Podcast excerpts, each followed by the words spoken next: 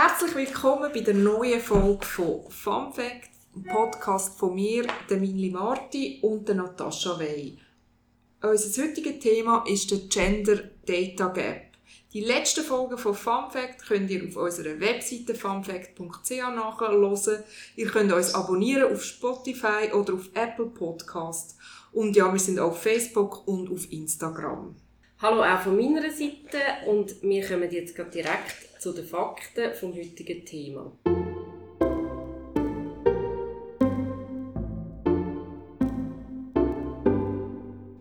Unter Gender Data Gap versteht man das Problem, dass es geschlechtsspezifische Daten fehlen oder nicht berücksichtigt werden in der Forschung, in der Planung oder auch beim Design. Der Mann wird als Norm genommen und das hat relativ konkrete Auswirkungen und da bringe ich jetzt ein paar Beispiele. Zum Beispiel, Frauen brauchen etwa 2,3 Mal länger auf dem WC als Männer. Sie müssen sich anlegen, sie müssen ansitzen, sie haben einmal im Monat ihre Tage, sie haben öfter ein Kleinkind dabei. Und diese längere Nutzungsdauer wird aber zum Beispiel in der Planung von öffentlichen Toiletten nicht berücksichtigt. Und das ist der Grund, wieso das die Schlangen vor den Frauentoiletten immer länger sind als bei den Männertoiletten. Ein weiteres Beispiel aus dem gleichen Bereich. Ein Drittel der Weltbevölkerung hat keinen Zugang zu sicheren und funktionierenden Toiletten. Das ist für Frauen noch problematischer, weil es für Männer oft akzeptierter ist, irgendwo hin zu urinieren. Während es für Frauen schambesetzt ist und nicht sicher ist, ähm, auch in der Öffentlichkeit aufs WC zu gehen. In Mumbai zum Beispiel hat die Hälfte von allen Frauen keinen Zugang zu einer Toilette, die äh, im Innenraum ist. Und es gibt keine unentgeltliche öffentliche Toilette für Frauen. Für Männer gibt es das aber. Das ist auch ein Sicherheitsproblem. Und eine indische Studie von 2016 ist zum Schluss gekommen, dass Frauen, die ähm, draussen aufs WC zweimal so häufig Opfer von sexueller Gewalt werden, wie Frauen, die bei sich die eine Toilette haben. Dann ein Beispiel aus dem Gesundheitsbereich, wo auch schon relativ bekannt ist. Ähm, es gibt unterschiedliche Symptome für Herzinfarkt äh, bei Männern und bei Frauen. Und das führt dazu, dass wenn Frauen einen Herzinfarkt haben, dass der öfters nicht richtig diagnostiziert wird und auch nicht richtig behandelt wird. Und eine Studie von der Universität Leeds ist zum Schluss gekommen, dass Frauen eine 50% höhere Wahrscheinlichkeit haben, dass der Herzinfarkt falsch diagnostiziert wird und das hat natürlich dann Konsequenzen. In der, Medi in der medizinischen Forschung ähm, tut man in der Regel nur Männer einsetzen und das heißt, dass natürlich auch Medikamente an Männer getestet werden, obwohl die männliche Biologie ähm, anders auf Wirkstoffe reagiert als die weibliche. Und das letzte Beispiel, Frauen haben im Schnitt kleinere Hände als Männer und das führt beispielsweise dazu, dass ihre Handspanne nicht langt, um äh, bei der Klaviertastatur die Oktaven zu greifen. Und eine Studie, die man in den 1980er und 1990er oder zwischen 1980 und 1990 durchgeführt hat, ist zum Schluss gekommen, dass Musikerinnen und das vor allem Pianistinnen ein grosses Risiko haben für arbeitsbedingte Unfälle und Krankheiten. Und das Problem, das merken wir heute ja zum Beispiel auch bei den Smartphones, die in den letzten Jahren in der Tendenz wieder größer werden, nachdem sie eine lang kleiner geworden sind. Und Männer können ein Smartphone mit einer Hand benutzen und viele Frauen können das nicht und brauchen für das beide Hände.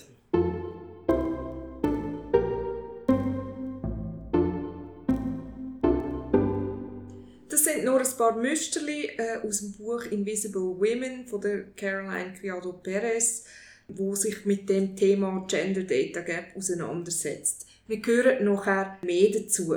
Wir begrüßen äh, dazu unsere heutigen Gäste. Äh, das sind die zwei Ökonominnen Andrea Hofer und Ursina Schäde. Ursina ist per Skype zugeschaltet, also ist vielleicht vom, vom Ton dann vielleicht ein bisschen anders, aber äh, sind beide da dabei und wir freuen uns sehr. Und sie forschen beide zu Gender-Themen in der Ökonomie und haben zusammen den Blog, der heißt Les Econometrices. Herzlich willkommen. Wenn es um Diskussionen geht, dass es weniger Frauen gibt in Machtpositionen, weniger Frauen in der Politik oder in der Wirtschaft, dann heisst es häufig, äh, es gibt ja heute eigentlich Chancengleichheit und die ist eigentlich erfüllt zwischen Männern und Frauen und es sind eigentlich, Frauen wollen eigentlich gar nicht Karriere machen und darum äh, haben sie weniger häufig diese Spitzenpositionen. Ähm, ihr seid, das habe ich in der Zeitschrift Beobachter gelesen, ähm, mit einem Research Slam dieser Frage nachgegangen. Und ähm, da würde mir gerne mehr, mehr wissen, was ist das ähm, mit dem Research Slam gemeint und wie sind ihr auf die Fragestellung gekommen? Ähm, ja, also der Research Slam ist ähm, eigentlich die Idee ist aus dem Frauenstreik gekommen, im Juni und ist von, von einer Professorin vom, von der Uni Zürich, vom Economics Department gekommen. Und es ist einfach die Idee gewesen, dass es inzwischen, also in Economics, viel äh, Forschung zu solchen Themen, eben gerade für Frauen im Arbeitsmarkt, äh, Gehaltsunterschied und so weiter, aber dass es irgendwie nicht so, dass wir nicht so gut sind in dem, ähm, das Wissen, das wir haben, auch wirklich an die Leute zu bringen. Und die Idee war so, dass man in ganz wenig Zeit, also nur in fünf Minuten, verschiedene ähm, Papiere, wo verschiedene, von verschiedenen Unis, von verschiedenen Forschern, die irgendetwas mit diesem Thema zu tun haben, einfach kurz vorstellen und so ein einen besseren Überblick zu bekommen, so was, was weiss man jetzt eigentlich alles ganz genau, was sind die Fakten, die wir haben zu diesem Thema. Das Postulat von der Chancengleichheit, das ist ja eigentlich etwas, ähm, was unbestritten ist, also auch so ein bisschen bei den politisch-Liberalen.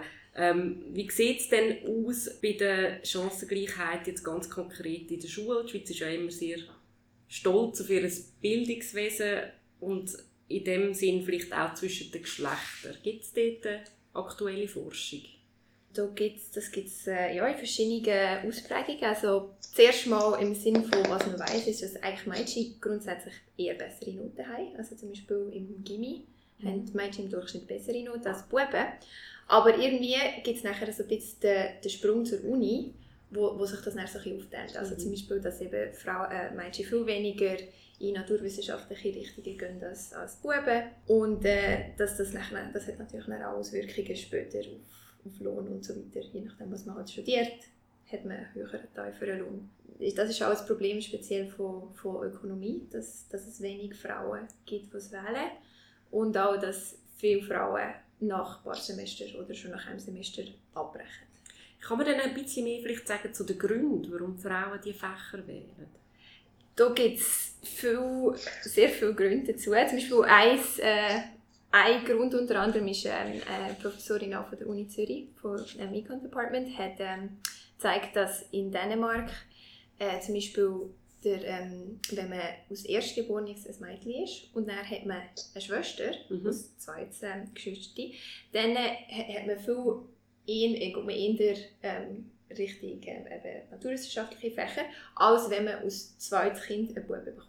Also irgendwie die Geschlechterrollen sind viel ausprägter, wenn das zweite Kind ein Bub ist. Also das, so Sachen wie eben so wirklich eher unterbewusste Sachen mit dass wenn halt eben ein Mädchen ein Bub da ist, dass man dann vielleicht mehr in traditionelle Geschlechterrolle reinfällt, mhm. dass der mhm. Vater mehr Zeit mit dem Bub verbringt, die Mutter mit der Tochter und so weiter.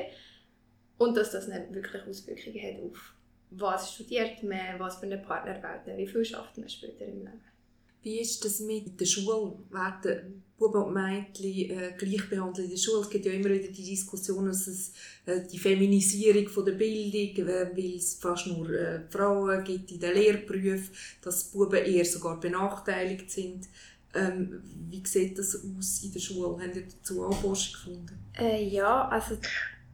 Ja. Äh, Ursina, hast du etwas? Ja, sorry. ich weiß nicht, wann ich reden soll. ja, wenn willst, einfach reden.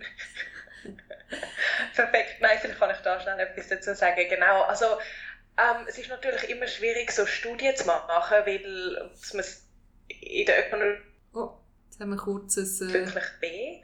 Und das ist natürlich schwierig, auch so Sachen nachzuweisen wie Buben fällt schwer, aber da gibt es dann vielleicht psychologische Studien dazu, die sagen, dass kleine Kinder äh, als Buben dann eher bewegungsbedürftig sind und vielleicht weibliche Lehrerinnen das nicht so gut können nachvollziehen können. Aber es gibt, ähm, um wieder zurückzukommen zu dieser Studiengangwahl in der Naturwissenschaften, also was man gezeigt hat in VWL, ist, dass, ähm, das ist jetzt das Beispiel von italienischen Schulen, dass äh, Lehrer, Mathelehrer, die ein Vorurteil haben gegenüber Frauen in Mathematik, also die denken, dass Mädchen weniger gut sind in Mathe als Buben, dementsprechend Mädchen schlechter bewertet in dem Fach ähm, als ihre äh, Kolleginnen Parallelklasse, wo einen Lehrer haben, die nicht voreingenommen sind. Also das heißt, dass Mädchen, die in einer Matheklasse sitzen, mit einem voreingenommenen Lehrer nachher schlechter abschneiden, obwohl sie ähm, zu Beginn von dieser Studienzeit genau gleich gut sind wie die Schülerinnen in der Parallelklasse. Dorin von der Studie, Michaela Kalana, sagt halt, dass man wie die unterbewussten Vorurteile, die man äh, haben kann und wo sie messen kann in dieser Studie durch einen, einen, einen impliziten Assoziationstest, dass die eben dazu beitragen können, dass Mädchen nachher das Gefühl haben, dass sie schlechter in Mathe sind und dann natürlich wenig stark pushen, in ein naturwissenschaftliches Fach zu gehen. Okay, das heisst, ähm, Einstellungen, die die Lehrpersonen haben gegenüber äh, den Kindern auch eine Rolle spielen auf, auf die spätere ähm, oder auf die Selbsteinschätzung, wie gut man ist dann irgendwie in der Mathe oder in den Sprachen oder irgendwie äh, so. Darf ich noch eine Anschlussfrage stellen zu der genau. Mathe? Man hört ja auch immer wieder, dass die Art, wie der Unterricht gemacht wird, eine Rolle spielt. Also zum Beispiel, dass ich habe einmal gehört in der Mathematik, dass man äh, relativ lang immer nur einen Lösungsweg äh, gelehrt hat und dass, es, dass man heute jetzt aber auch so ein bisschen ankommt, dass es eher der Spieler ist und, und wie auch sagt, äh, es gibt mehrere Wege zur Lösung und dass das zum Beispiel etwas ist, ähm, wo den Mädchen auch eher entgegenkommt. Ist, ist das, haben Sie das auch schon gehört? Oder? Ähm, also ich kenne jetzt keine Studie, die das irgendwie getestet hätte. Ich weiß nicht, ob Ursina, kannst du etwas, wo in die Richtung geht? Nein, leider auch nicht. Aber okay. Hätte ja können sein. Ich habe noch eine Anschlussfrage zu den Wirtschaftswissenschaften. Oder? Das haben wir ja vorher ähm, hast du gesagt, dass der, der Frauenanteil eigentlich in den Wirtschaftswissenschaften geringer ist als der von Männern. Und Volkswirtschaften sind ja extrem mathe-lastig, eigentlich, wie sie gelehrt werden. Könnte das einen Zusammenhang haben? Oder? Das ist, ist vermutlich sicher etwas, wo, wo wir jetzt auch gerade ähm, an der Uni Zürich so ein bisschen versucht, ähm, oder vor allem durch Sina, äh, vielleicht weil halt eben das Grundstudium ist, ist wirklich recht mathelastig, aber nachher später wird es eigentlich spannender, in Anführungszeichen. Und dass das irgendwie viele, dass das vielleicht halt zu wenig äh, vermittelt wird am Anfang. Dass man aber wirklich, dass es nicht nur darum geht, dass man die ganze Zeit Ableitungen berechnet, sondern dass man wirklich interessante Themen von Entwicklungsökonomie eben über ganze Sachen, Frauenthemen und komplett, aber halt auch traditionelle Sachen wie ähm, Geldpolitik und so gehört schon immer noch zur Ökonomie, aber es hat sich, das Feld hat sich sehr stark aufgetan. Und dass es so ein bisschen unter Studenten noch nicht so äh, bekannt ist. Ja, das kann ich ähm, bestätigen. Also ich weiß auch noch, wo ich angefangen habe, VWL zu studieren im Bachelor. Ich habe es eigentlich nur als Nebenfach gewählt. Mir klar was man mit dem Fach alles machen kann. Und Mathe hat mich auch sehr stark abgeschreckt, das wirklich als Hauptfach zu wählen. Und ich glaube, dass, also, oder gerade wie das Fach auch ähm, im Bachelor vermittelt wird, halt doch sehr häufig sehr belastete ältere Textbücher vermittelt wird ähm, und zum Beispiel aktuelle Fragestellungen oder Forschungsthemen nicht so stark aufgegriffen werden zumindest in, in den Buchmaterialien, die man hat. Aber man kann auch dazu sagen, dass zum Beispiel verschiedene Professoren an der Uni Zürich sich sehr stark Mühe geben, um das zu ändern und in ihren Unterrichtsstunden konkrete Beispiele bringen, andere Professoren einladen, um von ihrer Forschung zu erzählen und so weiter. Ähm, und ich hoffe, dass das langfristig dazu führt, dass man auch mehr, mehr Frauen oder mehr Leute, die traditionell das Fach ihnen nicht gewählt haben, weil sie es als ihnen äh, noch haben, anstatt äh, als Sozialwissenschaft nachher in das Fach kommen und interessante und spannende neue Forschung machen. Wenn wir jetzt die Chancengleichheit noch, noch mal aufnehmen, wie sieht denn die Chancengleichheit aus am Arbeitsmarkt? Oder? Frauen sind ja äh, häufig gut ausgebildet oder sie haben irgendwie, äh, oder gleich gut ausgebildet wie die Männer. Ähm, starten eigentlich von dem her am gleichen Punkt mhm. im, im, im Arbeitsmarkt ist dort die Chancengleichheit gegeben beim, beim Start? Da gibt es äh, vor allem aus den USA relativ viele Studien, die einfach nur zum Beispiel den Lohn anschauen und die eigentlich zeigen, dass das am Anfang, an dem Karriereanfang, also inzwischen wirklich der Fall ist, dass eigentlich Frauen gleichen Einstiegslohn haben wie Männer. In der Schweiz gibt es da noch nicht so viel dazu, aber ähm, so etwas, wo, wo ich gefunden habe, wo aber nicht so, nicht so ein grosses Dataset ist, also wo so ein bisschen in der, äh, noch nicht so ganz klar ist, ob das wirklich so ist, aber in der Schweiz scheint es aber tatsächlich immer noch so zu sein, dass dort doch noch die Frauen immer noch im Einstiegslohn trotzdem immer noch ein bisschen tiefer sind als die Männer. Mhm. Aber grundsätzlich ist eigentlich am Anfang, vom Karriereanfang, kein grosser Unterschied feststellbar. Und der grosse Einbruch, den man immer sieht, kommt eigentlich immer erst mit, dem, mit der Geburt des ersten Kind. Ja. Also der Mutterschaftsknick. Da wäre jetzt gerade so ein bisschen meine Anschlussfrage, die du jetzt aber fast schon ein bisschen beantwortet hast, dem Fall, weil es hat jetzt gerade die, die Studie gegeben, oder die neuen Zahlen gegeben vom Bundesamt für Statistik und auch verschiedene Medienartikel dazu, dass äh, 70% der Frauen Angst haben, dass das Kind äh, real ihre Karrierechancen beeinträchtigt und zum Teil verzichtet äh, aus dem Grund sogar auf Kind. Also würdest du sagen, die Angst, oder ihr würdet sagen, die Angst ist berechtigt, wenn man Zahlen anschaut? Wenn man Zahlen anschaut, ist, ist es definitiv da. Also es ist- gerade äh, vom letzten Jahr eine Studie, wo sich das in verschiedenen Ländern anschaut. Und vor allem in deutschsprachigen Ländern ist es krass. Also so Lohneinbußen von 80 Prozent Mhm. im ersten Jahr nach der Geburt vom ersten Kind. Es schwächt sich dann ein bisschen ab, also die Frauen holen ein bisschen auf im Vergleich zu den Männern, aber es ist immer noch bei 60 Prozent, wo der Lohn fällt. wenn man sich den Knick anschaut, es ist natürlich schon eine Kombination von vielen verschiedenen Faktoren. Also es äh, hat damit zu tun, dass Frauen prinzipiell erstmal aufhören zu arbeiten oder Pause machen Mhm. zu arbeiten, wenn sie das erste Kind bekommen. Ähm, vielleicht nur noch Teilzeit arbeiten oder gar nicht mehr arbeiten. Mhm. Ähm, und, und unter anderem auch, dass sie möglicherweise nicht mehr die gleichen Karrieremöglichkeiten offen haben, wenn sie zurück in ihren Beruf kommen. Aber was man aus dieser Zahl, das ist vielleicht noch wichtig zu sagen, nicht kann sagen, ist das nur ihr es ist wie ein, ein Mischmasch aus allen möglichen Faktoren, aber dadurch, dass es so extrem hoch ist, ähm, muss man sich fast damit beschäftigen und, und besser herausfinden, was zu dieser riesigen Lohneinbuß führt.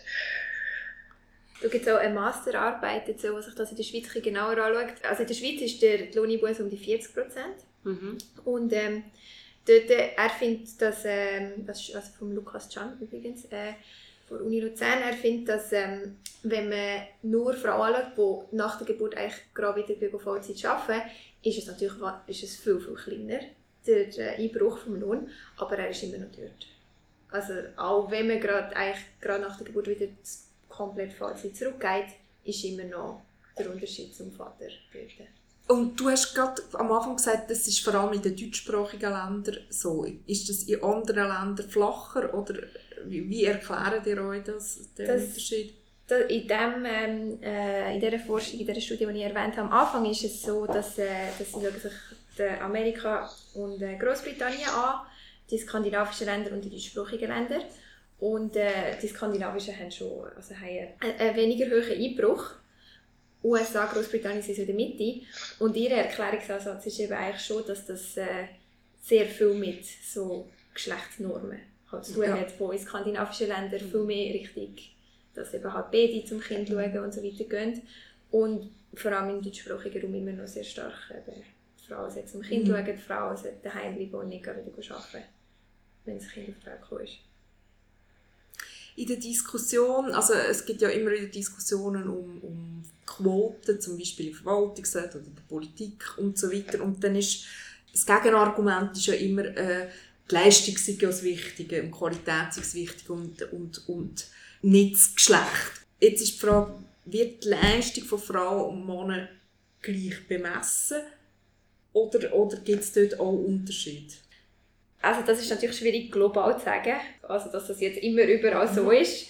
Aber äh, es gibt auch, äh, doch ein paar Studien, die wo, wo eben zeigen, dass es eben je nach, je nach Berufsfeld schon nicht immer genau so ist. Also zum Beispiel gibt es eine Studie, wo sich Chirurginnen und Chirurgen anschaut, wo sie schauen, ähm, wenn ein Arzt einen Patient hat, den er muss überweisen an einen Chirurg oder eine Chirurgin, dann der Arzt viel weniger häufig an eine Chirurgin überweisen, wenn die Chirurgin vorher gerade äh, einen schlechten Operationsausgang hatte. Also wenn dort irgendetwas äh, nicht gut gelaufen ist. Es muss nicht, also nicht unbedingt, dass es ein Fehler war, einfach äh, halt äh, etwas, wo was passiert. Die Chirurgin, speziell, also sie, ihr, wo der Fehler passiert ist, nachher viel weniger Patienten zu bekommt. Aber es ist nicht nur die Chirurgin, sondern es ist allgemein Chirurginnen. Auch die, äh, die gesamte Klasse von Chirurginnen werden weniger Patienten überwiesen. nach, nach so einem schlechten Operationsausgang. Die Leistungsbeurteilung ist definitiv anders für Frauen und für Männer in diesem Feld. Es gibt äh, zum, äh, in, in unserem Feld, also in der, in der Forschung, ist auch häufig so, dass man äh, Studien zusammenschreibt mit mehreren Co-Autoren. Und dort gibt es auch Forschung, die zeigt, dass Frauen weniger Anerkennung bekommen, wenn sie ein, äh, eine Studie mit mehreren Co-Autoren machen als Männer. Also dass man ihnen weniger Leistung zuschreibt als ein Mann. Und äh, nachher gibt es noch eine ganz, also von mir aus ganz, ähm, eine ganz interessante Studie, wo sich anschaut, es gibt ja die Online-Foren, wo man kann Fragen stellen kann und dort andere Nutzer die, die beantworten. Und das, sie schauen sich das Forum an, wo man Mathe-Fragen stellen kann. Mhm. Und die dort so neue ähm, Nutzer kreieren, die ähm, männlichen oder weiblichen Namen haben. Und die dann mit diesen Nutzernamen Mathe-Fragen ähm, stellen. Und dann können andere Nutzer können die Fragen nachher bewerten aus gute Fragen oder nicht gute Fragen. Und am Anfang, wenn sie ganz neue so, äh, Nutzer erstellen, finden sie, dass die mit dem weiblichen Namen werden viel, viel schlechter äh, bewertet als die mit dem männlichen Namen. Obwohl sie die Fragen vorher unabhängig vom Geschlecht vom Nutzernamen erstellt haben und nachher einfach zufällig auf die Nutzernamen verteilen. Mhm. Also es sollte keinen Unterschied geben in der Qualität der Fragen. Aber nachher interessanterweise, man kann auf diesen Foren ja immer so wie Punkte sammeln, wenn man aktiv ist und viele Fragen beantwortet und gute Antworten gibt. Und dann machen sie das mit ein paar von diesen Accounts, die, die so wie aufschaffen, sodass sie so super Nutzer werden, die viele Punkte haben. Und dann tun sie nochmal wieder, äh, wieder Fragen zufällig zuteilen und schauen, was passiert jetzt, wenn das erfahrene Nutzer sind. Mhm. Und dann finden sie lustigerweise, dass sich das kehrt. Also, dass bei erfahrenen Nutzern die weiblichen Nutzernamen bessere äh, Bewertungen bekommen für die Fragen als die männlichen.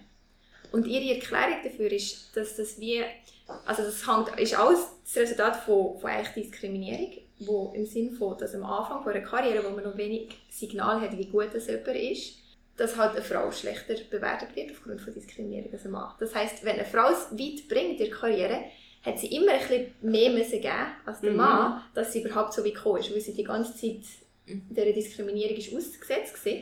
Und irgendwann merkt man das dann und dann weiß man, dass wenn man irgendwann, wenn man ein gewisses Level erreicht hat, weiß nachher jemand, okay, die Frau hat immer härter müssen arbeiten, dass sie überhaupt hierher gekommen ist. Und wegen dem fängt man nachher die ah, Frau an bevorzugen.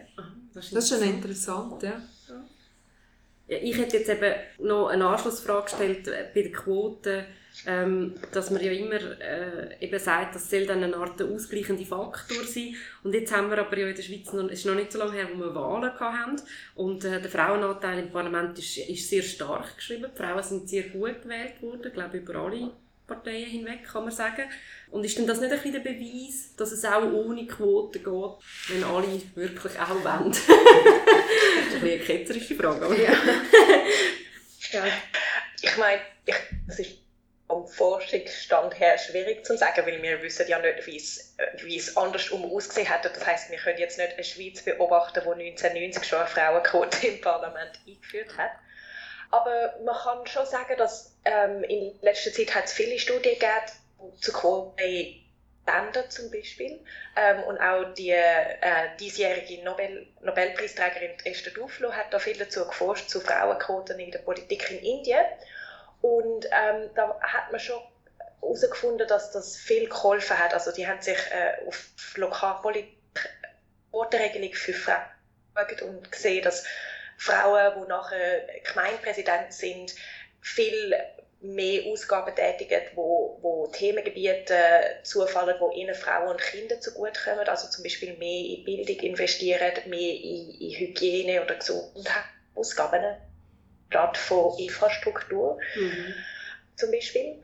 Ähm, und es hat auch zum Beispiel in Indien dazu geführt, dass langfristig mehr Frauen gewählt worden sind. Also auch nachdem die Quote nicht mehr verpflichtend war, hat das dazu geführt, dass die Gemeinden, wo die Quote Frauen gewählt worden sind und auch, dass die männlichen und die weiblichen Wähler einen, einen besseren Eindruck von der Kompetenz von einer, von einer weiblichen Politikerin hatten. Aber es ist natürlich immer schwierig zu sagen, ob das jetzt in der Schweiz genauso passiert wäre, falls wir eine Quote hätten oder nicht. Ich, ich denke, dass, dass wenn da ein gemeinsamer Wille da ist, dass das viel, viel ausmachen kann. Man kann vielleicht auch dazu sagen, dass um noch ein paar mehr Beispiele aufzuführen, also in Schweden, die haben zum Beispiel auch eine Quote auf Parteiebene gehabt und da haben Forscher können zeigen, dass geführt hat, dass besser qualifizierte Frauen schlechter qualifizierte Männer verdrängt haben, was ja eigentlich ein positives Ergebnis ist, je nachdem. Mhm. ähm, und auf der anderen Seite muss man aber auch sagen, dass es zum Beispiel die äh, Quote, die jetzt viel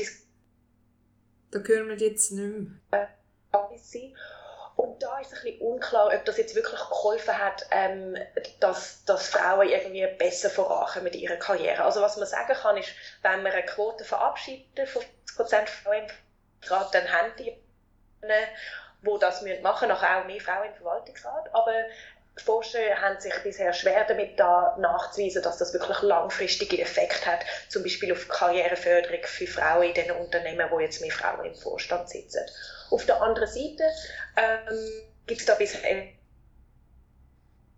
Land, wo das schon länger hat, wo man sich ein bisschen langfristige Effekte anschauen kann. Aber zum Beispiel Frankreich hat inzwischen die Quote auch verabschiedet.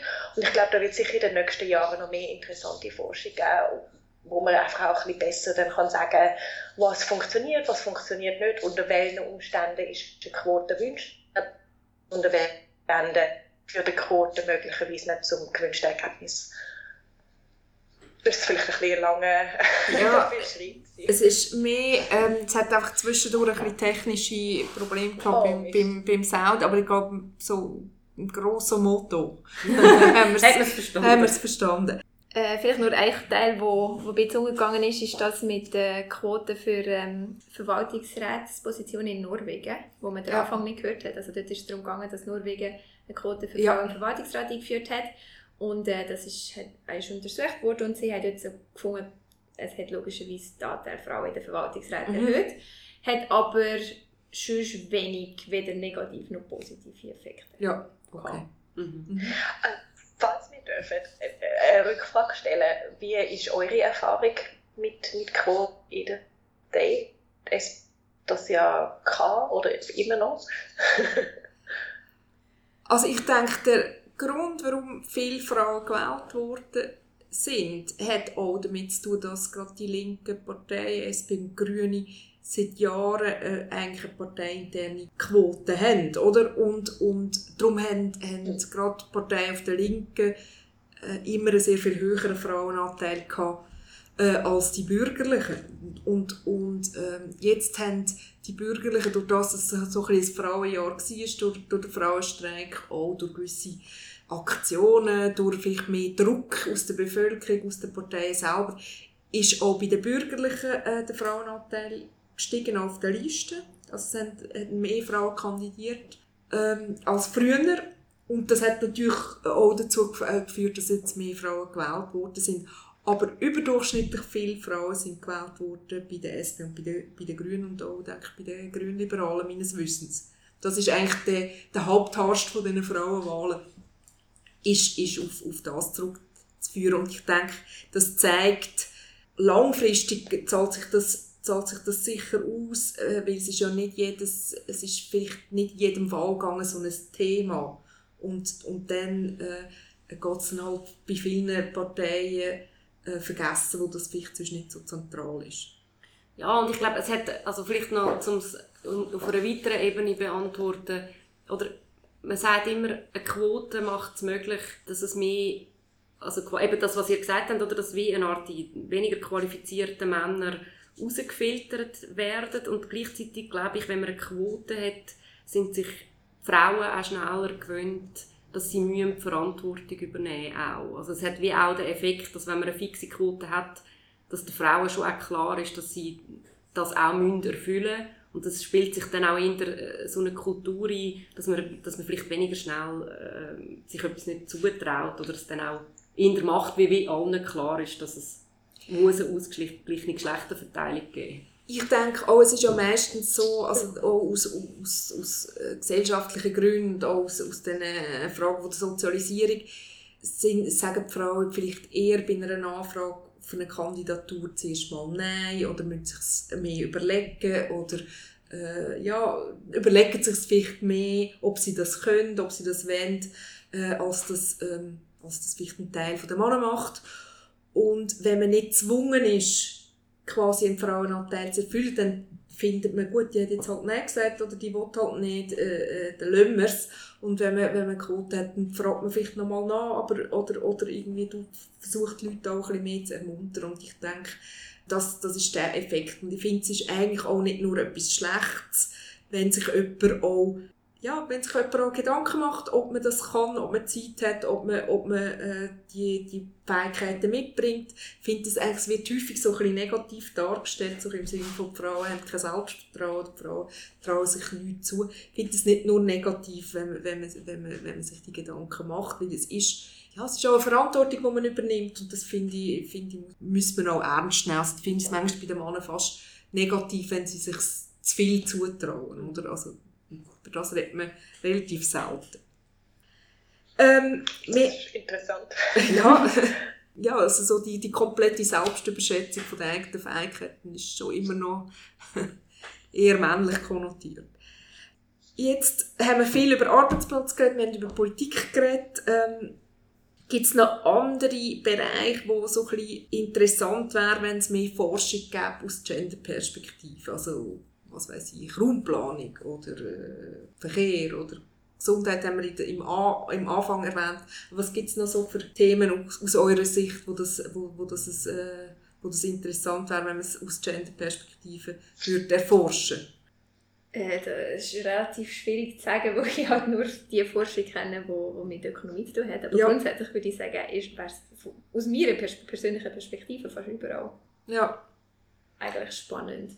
Gibt es dann Ökonomiefelder, eben, wo das noch nicht so... Also, eben, wir haben jetzt gehört, Gesundheitsökonomie ist ein sicheres Thema. Aber, oder könntet ihr jetzt sagen, ich weiß jetzt auch nicht, ich bringe jetzt ein Beispiel, Finanzmärkte zum Beispiel. Gibt es dort Forschung? Es gibt es immer wie mehr. Also es ist sicher so, dass es vor 30 Jahren noch, also die meisten Paper vor 30 Jahren haben einfach alles mit äh, weißen Männern zwischen 25 und 65 gemacht. Mhm. Und also, wenn man halt zum Beispiel Elastizitäten ausrechnen, also was für einen Einfluss hat, wenn man ein bisschen höheren Lohn hat, geht man dann mehr arbeiten oder geht man dann weniger arbeiten, weil man dann eben mehr Freizeit hat und man einen höheren Stundenlohn hat und so. Und wenn man die Sachen halt alles immer nur für die Männer ausrechnet und dann Schlüsse zieht für, für Wirtschaftspolitik aus diesen Zahlen, die man dort hat, führt das halt schon dazu, dass das vermutlich nicht, nicht allzu akkurat und zu guter, zu guter Politik führt, weil die Hälfte der Leute, die ja auch am Arbeitsmarkt beteiligt sind, einfach nicht berücksichtigt worden sind bei diesen, mhm. bei diesen Berechnungen. Aber das ändert sich immer mehr, also das gibt immer mehr dass, äh, dass eben so, vor allem beim Makromodell, also wo sich wirklich gesamte äh, ökonomische Zusammenhänge schauen, dass dort eben, äh, man erkennt, dass es wichtig wäre, auch Frauen aber nicht nur Frauen, sondern auch zum Beispiel in den USA, ähm, dass die ganze Dimension mit äh, ähm, African Americans mhm. ähm, anzuschauen und so. Und also das, das kommt immer mehr rein in die Ökonomie, dass man dort so ein bisschen die Heterogenität berücksichtigt. Und also von mir aus ist das auch ist sehr wichtig. Was ist denn so der Stellenwert von, von so Gender-Themen in der Ökonomie? Ist das so ein eine Orchideengeschichte oder ist, das, äh, ist man ein bisschen abgestempelt, wenn man das macht? Oder ist, ist das etwas, das jetzt äh, immer mehr kommt? Ich würde sagen, es ist definitiv etwas, das immer mehr kommt, aber man hört schon ab und zu noch, so, also es ist zum Teil solche Kommentare, wo man denkt, ja. so, dass man sich das immer noch anhören muss, okay. Aber ähm, äh, das Gute ist, es ist, es ist schon gekommen. Also es ist auch so mein Eindruck, ich weiß nicht, Ursina? Ja, auf jeden Fall. Äh, ich glaube, es gibt definitiv mehr offene Ohren äh, heute als noch vor 15 Jahren für das Thema. Und auch, auch Leute, die finden, es interessant ist, sich anzuschauen als, als Fragestellung. Mhm. Was ja auch ein Thema ist, äh, auch im Frauenstreik, ist die ganze Frage von der Care-Ökonomie, also von dieser unbezahlten Arbeit, von dieser ganzen Sorgewirtschaft, die ja eigentlich in der, in der Wirtschaft eher, Wirtschaftswissenschaft oder in klassischen Modell eher nicht so vorkommt. Oder hat sich das auch ein bisschen geändert oder wie, wie sieht dort ähm, die Entwicklung aus? Das wird sich sicher auch ändern, also im Sinne von, dass es, wird, äh, es gibt neue Studien, die sich eben anschauen, wer macht mehr von der Haushaltsarbeit, wer macht mehr Kinderbetreuungsarbeit, wer macht mehr allgemeine Betreuungsarbeit auch von Grosseltern oder mhm. älteren Personen. Und dass man eben so ein bisschen äh, versucht zu schauen, wie, wie beeinflussen diese Sachen eben Entscheidungen, ob man, ob man gut arbeiten ob man nicht gut arbeiten was für einen Stundenlohn, zu was für einem Stundenlohn man bereit ist zu arbeiten und so weiter. Also das ist auch etwas, wo, wo immer wie mehr kommt und eben, wo man auch sieht, dass es, auch, dass es wichtig ist, das zu berücksichtigen. Aber kann man dann noch sagen, also jetzt ein bisschen plakativ und populistisch gefragt, verheben dann die grossen volkswirtschaftlichen Modelle überhaupt noch? Also, weil eine Kritik von, von dieser Care-Ökonomie ist ja immer zum Beispiel, dass die unbezahlte Arbeit auch im BIP nicht drin ist. Und würdet ihr jetzt als junge Ökonominnen sagen, das ist richtig, ähm, dass man das kritisiert und man muss dann irgendwann auch die Modelle überdenken? Oder, oder ist die Kritik auch schon wieder ein bisschen vorbei und man ist eigentlich längst schon weiter? Nein, also jetzt gerade im BIP selber ist, ist, habe ich jetzt gerade in letzter Zeit nicht mehr gehört, aber jetzt gerade ein, kürzlich eine, äh, eine Studie gelesen, wo, wo eben das Argument macht, dass man vor allem in der ganzen Makroökonomie, mhm. dass man eben viel, äh, viel verliert, wenn man Frauen wegschaut in diesem ganzen Modell und also eben Entscheidungen zu ähm, wo eben Care-Sachen auch drin sind, mhm. also eben, man muss aufs Kind schauen, so Childcare und so weiter. Mhm. Und dass man viel Präzision in den Schätzungen, also dass Zahlen einfach in präzise geschätzt sind, verliert. Aber, und dass man auch falsche Voraussagen macht. Wenn, oder äh, weniger korrekte Voraussagen macht, wenn man diese die Sachen vernachlässigt. Okay, das müsste man vielleicht im Wirtschaftsteil von der NZZ mal sagen.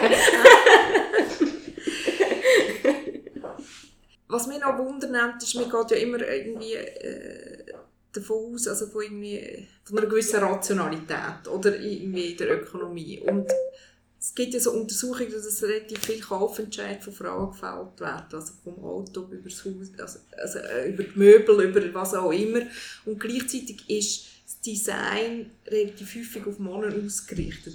Wie geht das zusammen? Oder? Also jetzt rein, wenn man jetzt sagt, man ist total rational und will den Gewinn optimieren, dann müssen wir eigentlich die ansprechen, die wirklich den Entscheid Fällen.